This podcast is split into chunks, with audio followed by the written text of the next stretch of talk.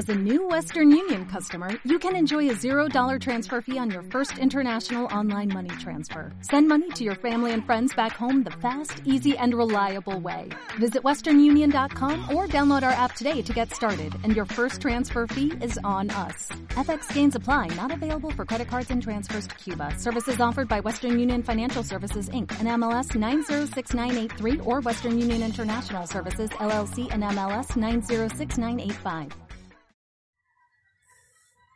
Hola nuevamente, estimados amigos, escuchas del podcast y seguidores de nuestros proyectos la página Entre las Ruinas y la revista Autoridad. Eh, así como en el último podcast me refería brevemente a la revolución conservadora alemana, eh, al final de este hablé un poco de, la posible influencia cultural, etcétera, que tuvo en, Chile. Algunos autores, por lo menos en Chile, en algunos autores chilenos. Em, en un contexto similar, histórico similar, incluso un poco antes. Em, y mencioné que eh, la especial relevancia que tuvo en historiadores y políticos como el caso de quien hablaremos hoy y de una obra en particular de él, que es Francisco Antonio Encina. Francisco Antonio Encina em, debe ser fácilmente el historiador chileno más leído y más relevado en el siglo XX, en el siglo pasado. Y eh, asimismo, como le había mencionado, eh, él fue también político, fue parte de la llamada generación del centenario, en que varios eh, profesionales, historiadores, abogados, etcétera, políticos, repensaron el Chile de ese momento que todos transversalmente hablaron que se encontraba en una crisis, en una profundísima crisis moral. ¿ya?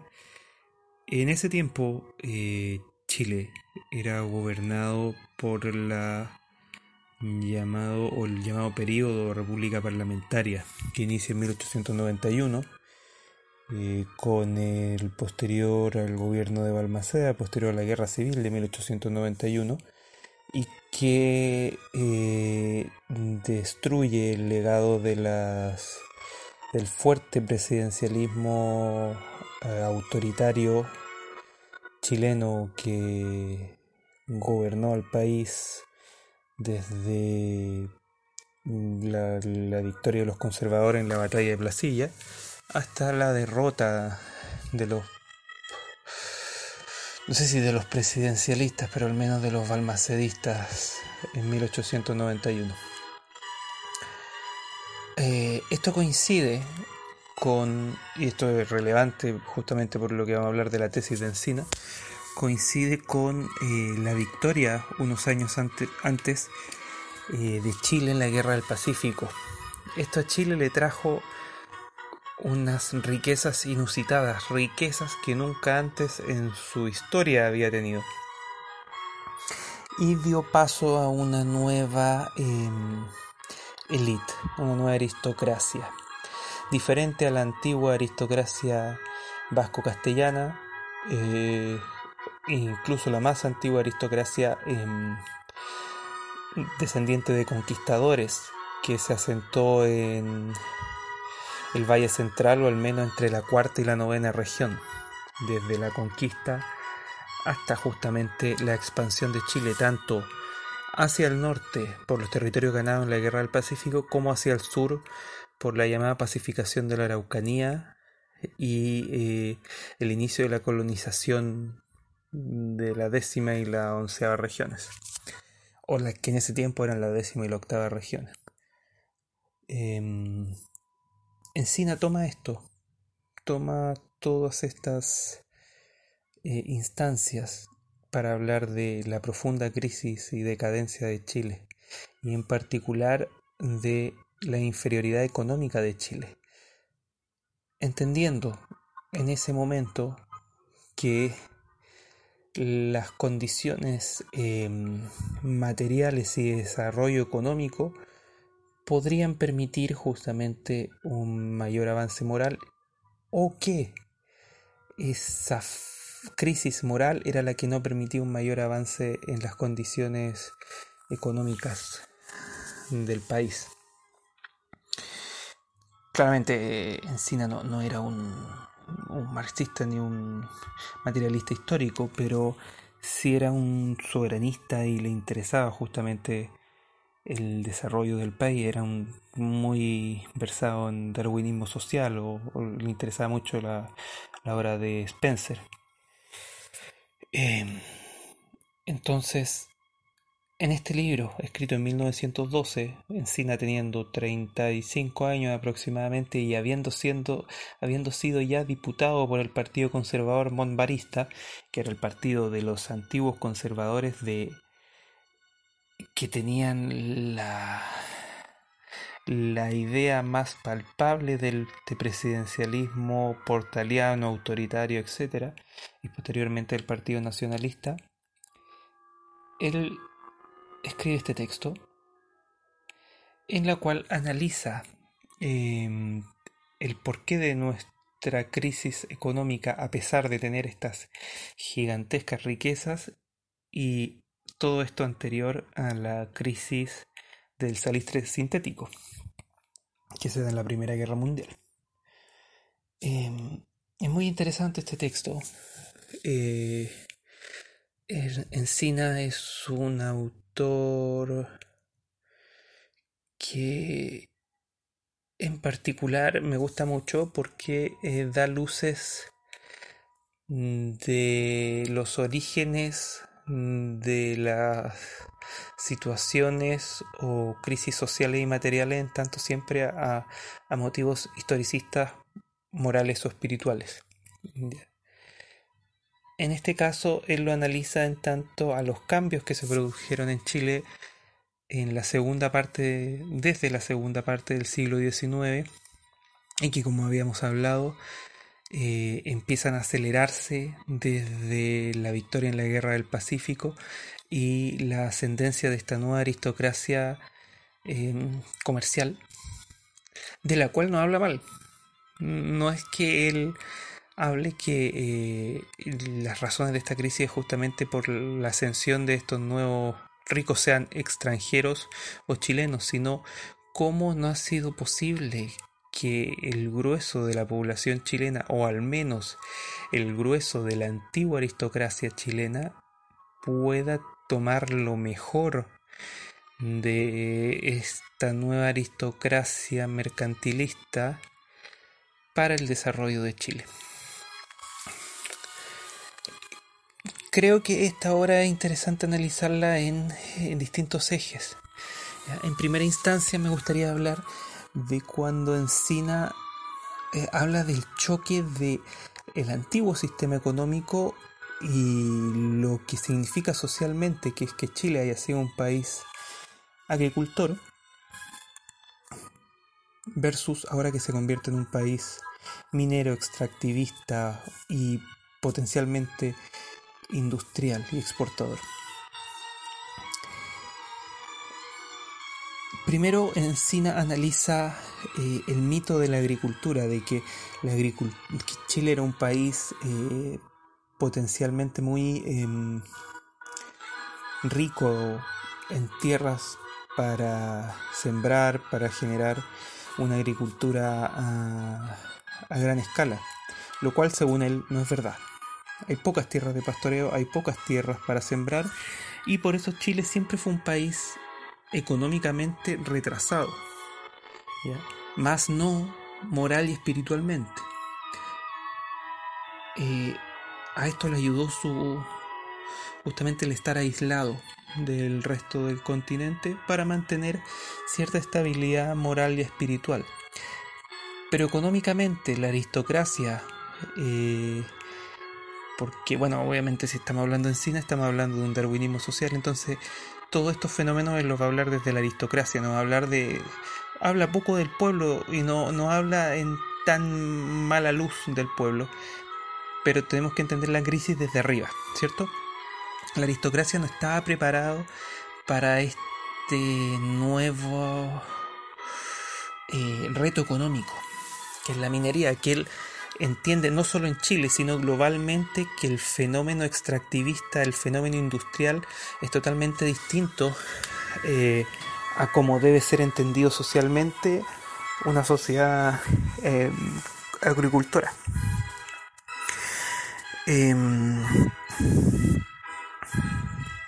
él señala incluso, hablando de que nosotros deberíamos ser un pueblo exportador de materias primas dice que estamos forzados, si queremos ser grandes, lo mismo que los fenicios, nos compara con los fenicios, los ingleses, suecos y otros pueblos de hoy, a explotar nuestros yacimientos de hierro, elaborar productos propios y ajenos y hacer el comercio y la navegación.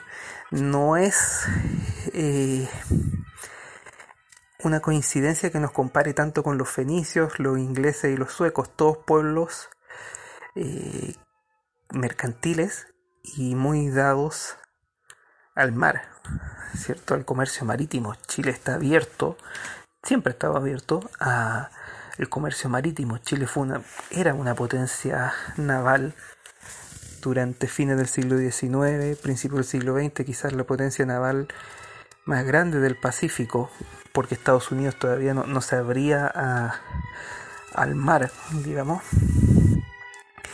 Y él basa el modelo de desarrollo que debería tener Chile, que debería tener un pueblo extractivista, minero en el caso de Chile, eh, con estos pueblos marítimos. ¿ya?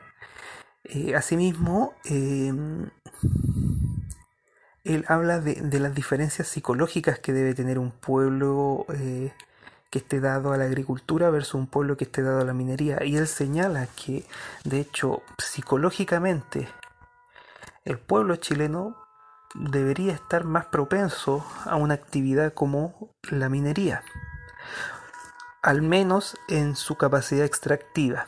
Él señala que la minería es un tipo de eh, actividad económica que es más cercana al tipo conquistador o indígena guerrero. Un tipo de psicología que em, no tiene problemas en recorrer grandes distancias, en pasar grandes penurias para obtener una meta eh, económica, una ganancia económica rápida, grande e inmediata, como podría ser descubrir un yacimiento descubrir y explotar eh, a baja escala un yacimiento. Pero eso se contrapone por una parte con la constancia del agricultor, que es ser un, individuo quizás no tan dado a las penurias, pero sí mucho más constante, y por otra parte a la capacidad de explotar a gran escala, a escala industrial, todo lo que es la minería, que señala que el chileno le falta ese paso, ¿cierto? Y que ese paso se lo están ganando justamente los extranjeros que están llegando para generar la explotación de, en este caso, el salitre, cobre y eh, el carbón. A Chile le falta psicológicamente a su pueblo, el salir de esta búsqueda de fortuna rápida, de no hacer el camino largo y por ende no se puede industrializar. Eso es lo que falta, lo que le faltaría. Porque el chileno sería profundamente individualista. Esto lo, entiende no solo por el indígena guerrero, que solamente deja de hacer la guerra internamente para unirse contra un enemigo externo, sino también por el peso de la sangre íbera él señala la sangre bereber, la sangre del norte de África, guerrera española. ¿Ya? El chileno sería muy individualista. Y sería muy individualista para su actividad económica. Y aún así, el peso psicológico que tiene para nuestra aristocracia haber sido descendiente de conquistadores, para la más antigua aristocracia, genera que estos conquistadores hidalgos en España eh, rechazaban incluso hasta por em, características religiosas el comercio, lo encontraban una actividad baja en comparación con la guerra. Entonces se veía aún menor propensión a poder industrializarse. ¿Y qué fue lo que pasó? Por lo menos siempre hablando de esta em, aristocracia. Eh, ¿Qué pasó en el mundo agrícola? ¿Cómo esta aristocracia, lo que pasó con esta aristocracia, que se tuvo que, por una parte, estamos hablando del tema industrial, mover quizá a buscar fortuna al norte, y por otra parte, el que llegase esta fortuna a Chile produjo un shock cultural, porque al llegar riquezas, al exportarse riquezas e importarse productos manufacturados desde fuera por la poca capacidad de industrialización del país, empieza a llegar otro tipo de educación a Chile. Empieza a llegar un tipo de educación de país desarrollado europeo y particularmente, señala Encina, el llamado afrancesamiento. El afrancesamiento de las em, carreras liberales.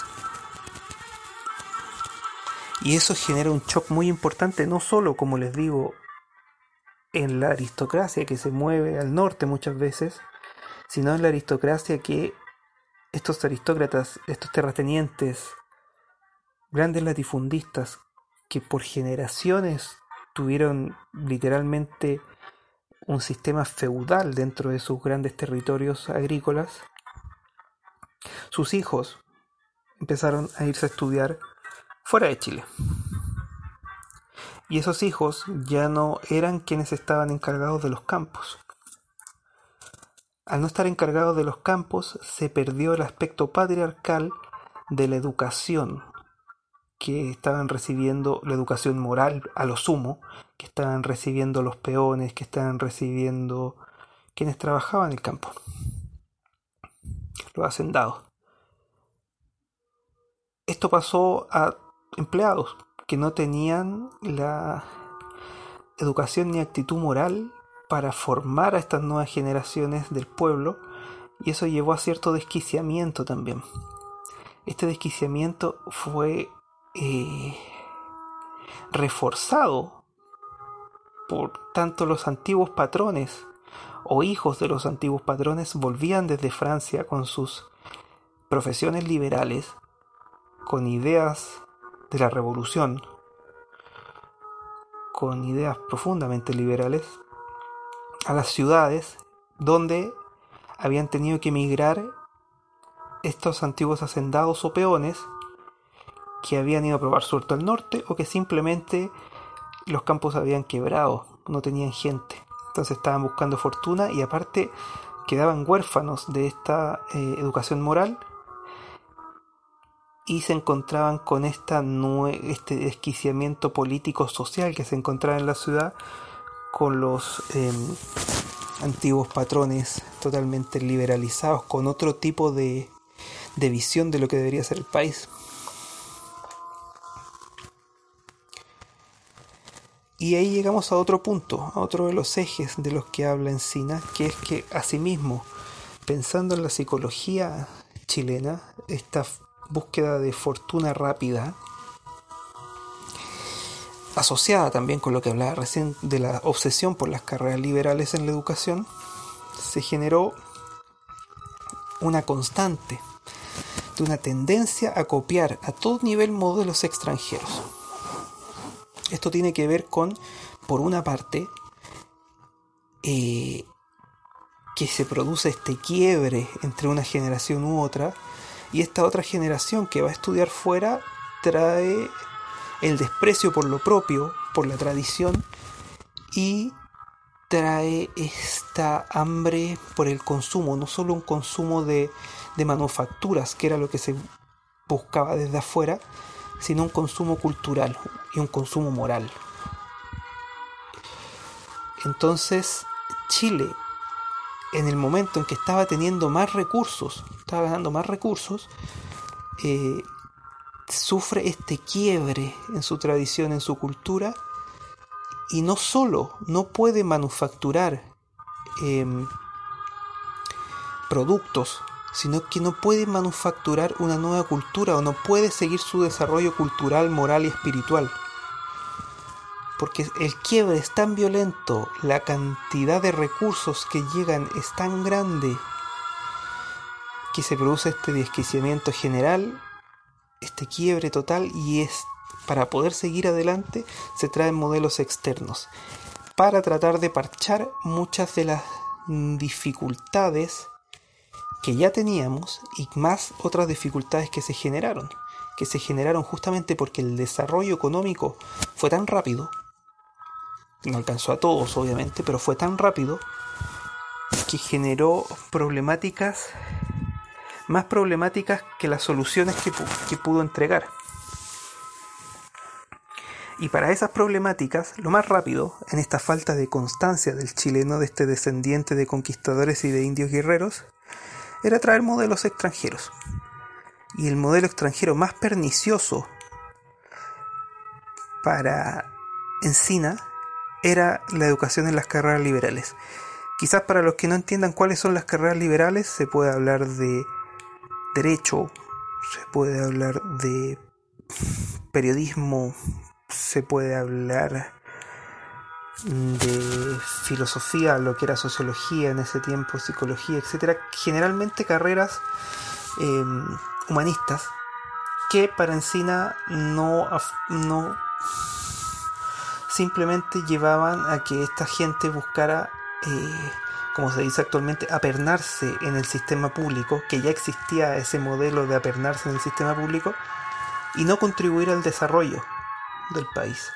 Se salían de la matriz de desarrollo para ser un poco em, parásitos del dinero que le llegaba al Estado, que era, ya era escaso, escaso por la cantidad que se, explotaba por estos em, capitalistas extranjeros, y vivir como una nueva élite, pero sin el esfuerzo que requiere ser un industrial.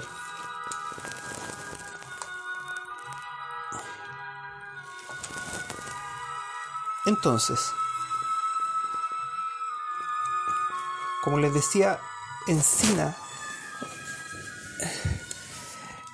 em, critica el quebrantamiento moral del país, la falta de guía que se generó en que una generación entera o generaciones enteras de nuestra aristocracia perdiera su contacto con el pueblo, se volcara a adquirir modelos extranjeros para tener una vida más cómoda, una vida más lujosa, una vida como la que ellos veían en Europa, cuando, donde fueron a estudiar.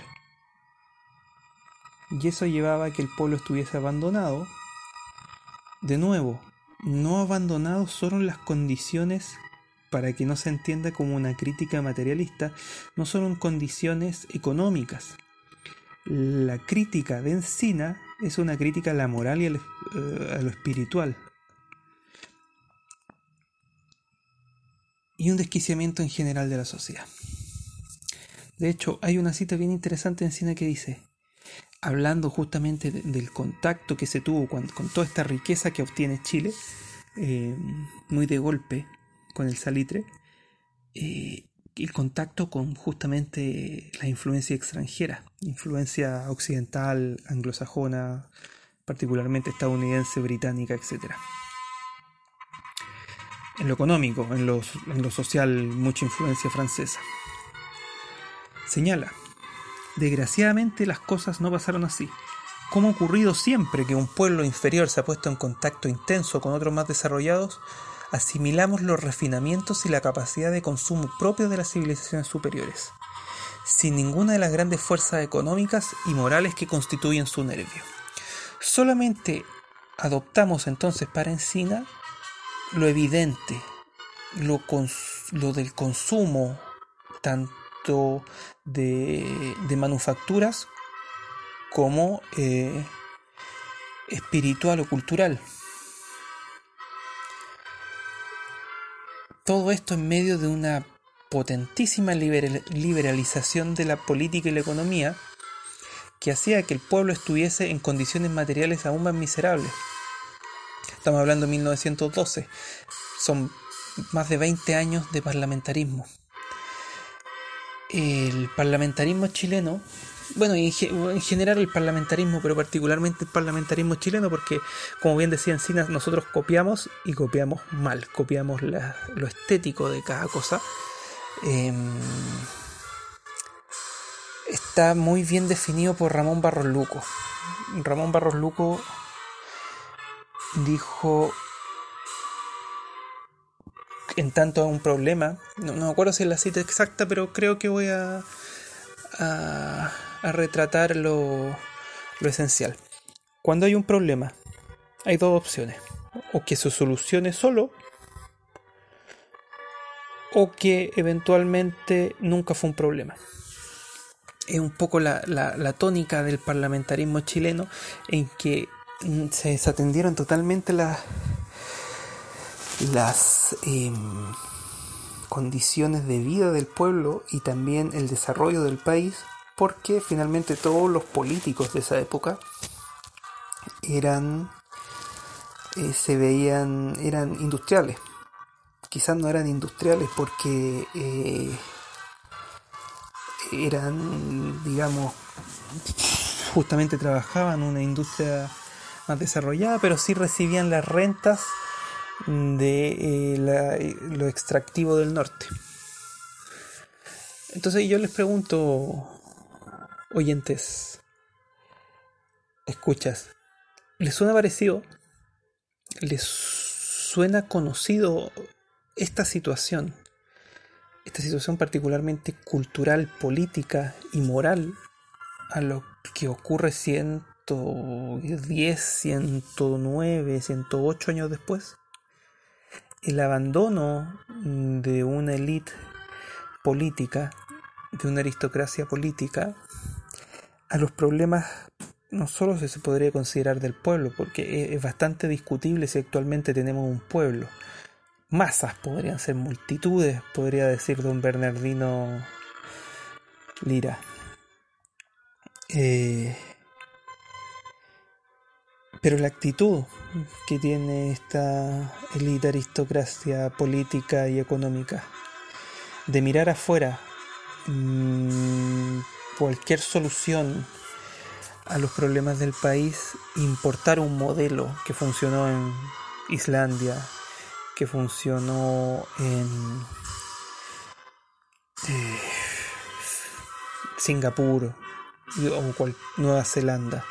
Un modelo de país que tiene que ver con una solución inmediata, con superponer eh, esta, esta solución a un desarrollo orgánico, social, económico y moral de idealmente un pueblo. Le digo ideal porque pueblo no es un conjunto de personas, tiene una elevación espiritual y moral importante. Es exactamente lo mismo. Es exactamente lo mismo que ocurre ahora, es exactamente lo mismo que ocurre izquierda y derecha en Chile. Eh, no ha cambiado en 100 años. Según parece, no ha cambiado el clima espiritual mm, de este país. Lamentablemente no ha cambiado para bien. Pero eso yo creo que es lo que más se puede destacar de este libro de Francisco Antonio Encina. Les digo particularmente, eh, si pueden leer entre la página 85 y la 105 del libro, esta memoria chilena, es exactamente la situación que nos lleva a esta crisis actual. Una situación que, como bien dice Encina, tiene que ver directamente con la educación. Nosotros, en los últimos 10, 15, 20 años, con la aplicación del CAE, con la masificación de la educación superior a un segmento importante de la población, nos trajimos más problemas de los que teníamos antes. No vinimos a solucionar los problemas, vinimos a poner una cantidad de eh, titulados de carreras liberales, como dice Encina, que no tienen un campo para desarrollar sus carreras y por otra parte sus carreras nos sirven para desarrollar al país. Y el gran sueño de todos, me incluyo nosotros, yo también estudio una carrera humanista liberal, es apernarnos cómodamente en el Estado y recibir justamente las jugosas eh, ganancias de nuestra aún próspera economía extractivista, quizás hasta quién sabe cuándo. Y el desarrollo industrial, económico, no se ve por ningún lado.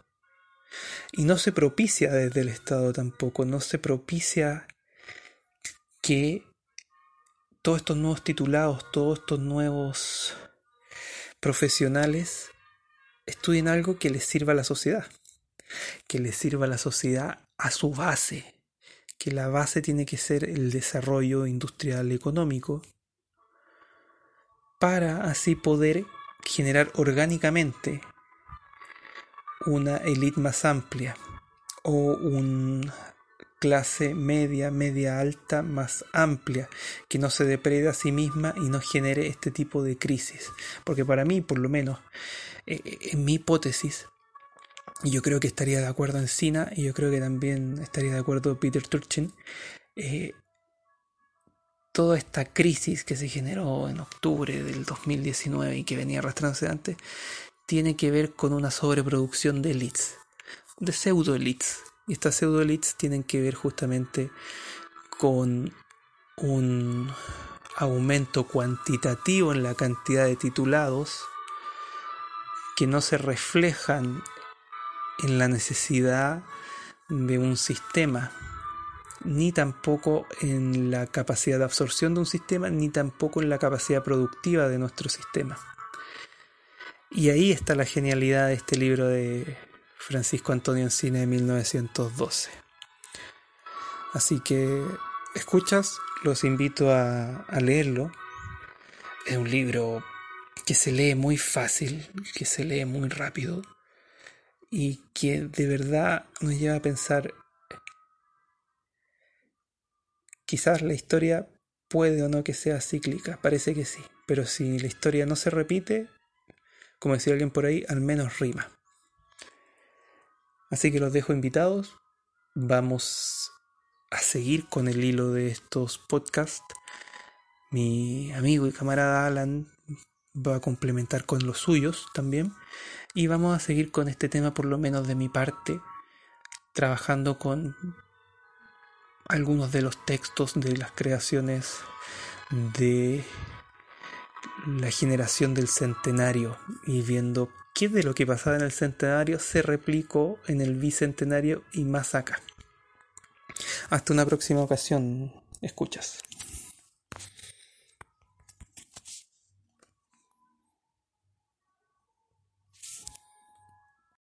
Oh, oh, ¿Necesitas ayuda? En O'Reilly Auto Parts te ayudamos. ¿Necesitas algún consejo? Te aconsejamos. Nuestros profesionales en autopartes están siempre disponibles para ayudarte a encontrar lo que necesites. Excelente servicio al cliente es solo una de las ventajas que ofrece O'Reilly Auto Parts. Los profesionales en autopartes. Oh, oh,